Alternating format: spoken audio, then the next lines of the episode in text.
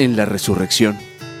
Jesucristo ha actuado con ese incomprensible silencio de Dios, que maravilla y desconcierta al mundo. Y lo ha hecho en el acontecimiento más importante que ha visto jamás el universo. Movimiento Familiar Cristiano les da la más cordial bienvenida a acompañar en tiempos de incertidumbre, un itinerario para fomentar la esperanza. Comenzamos.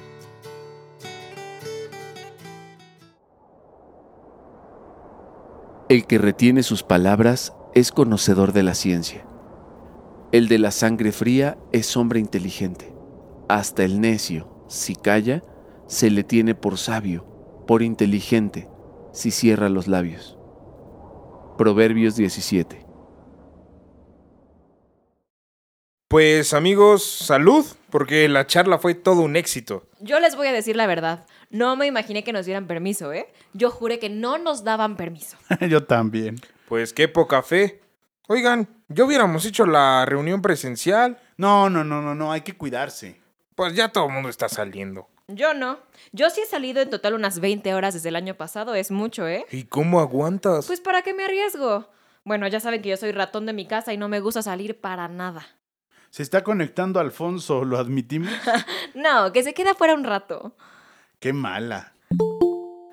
Hola amigos. Salud, Poncho. Un éxito la charla. Sí, salud, salud a todos. Oye, la ponente extraordinaria, ¿eh? Sí, muy buena. ¿Quién es? Mi cuñada.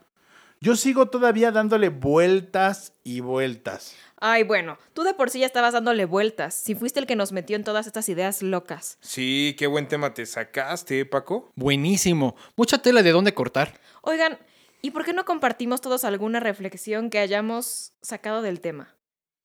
La Miss organizando la reunión didáctica. bueno, es que es una buena manera de intercambiar ideas y pues saber qué opinan los demás. Miren, yo les comparto que para hacer oración he estado reflexionando en torno a dos preguntas. ¿Cómo has experimentado el silencio luego del camino recorrido? ¿Y qué te ha costado más? ¿Qué riquezas has descubierto? Esas son tres preguntas, profe, no dos. bueno, en esencia son dos. Fíjense que profundizando en el tema del silencio esta semana, yo he pensado que en la resurrección Jesucristo ha actuado con ese incomprensible silencio de Dios que maravilla y desconcierta al mundo, y lo ha hecho en el acontecimiento más importante que ha visto jamás el universo. ¿En cuál? En, la, resurrección. ya dijo, ¿por qué no pones atención? En el silencio, el Hijo de Dios fue anunciado a su madre en un rincón de Nazaret. En el silencio de la noche, vivió su venida al mundo en un establo de Belén. Y en el silencio del amanecer, resucitó en un lugar perdido de las afueras de Jerusalén. Entonces Dios habla en el silencio.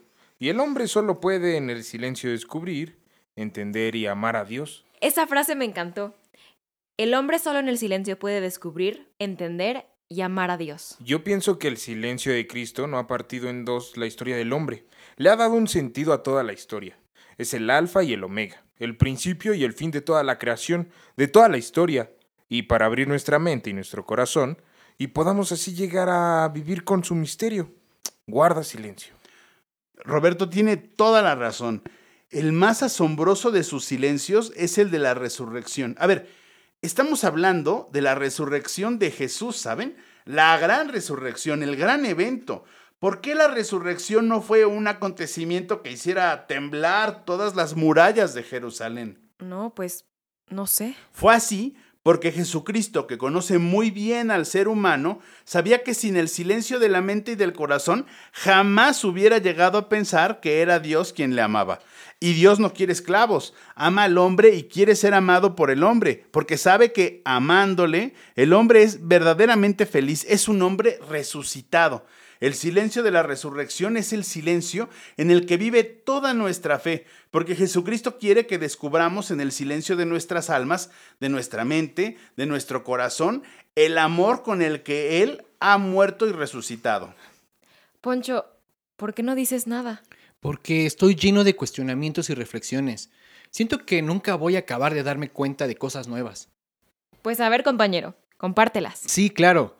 Cómo experimentar de manera personal, familiar y comunitaria la alegría que proviene del silencio de la resurrección, cómo encontrar alegría desde el silencio y la esperanza, aún en medio de las dificultades e incertidumbres actuales. Qué extraordinario tema, amigos. En verdad no saben cómo les agradezco que hayan sacado el tema hace un mes y que hayamos podido hacer este evento. Es que mi vida ha cambiado a raíz de descubrir el valor del silencio. Y la mía. Y la mía. Pues, ¿qué les digo? Además es un verdadero regalo que esta reflexión nos haya llegado en Semana Santa, ¿no? Esta va a ser una Pascua muy diferente. Y una Semana Santa diferente. No saben cómo en casa estamos valorando el silencio, descubriendo el silencio y descubriéndonos en el silencio. Bueno, amigos, pues me tengo que desconectar. ¿Y vamos a reunirnos en Semana Santa o qué?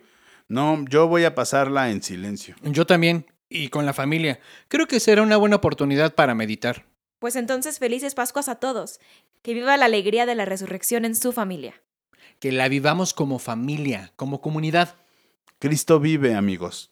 Resucitó de veras nuestro amor y nuestra esperanza.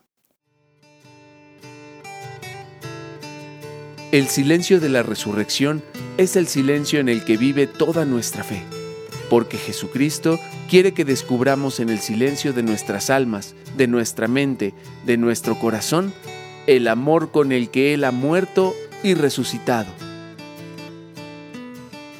Puedes compartir este mensaje desde nuestras redes sociales. Hagamos de este tiempo de incertidumbre un espacio de esperanza. Los esperamos en el próximo episodio.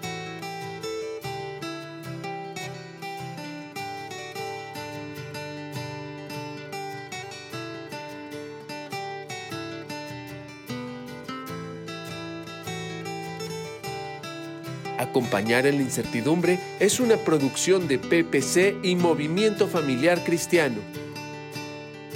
Antorchas Vivas Producciones.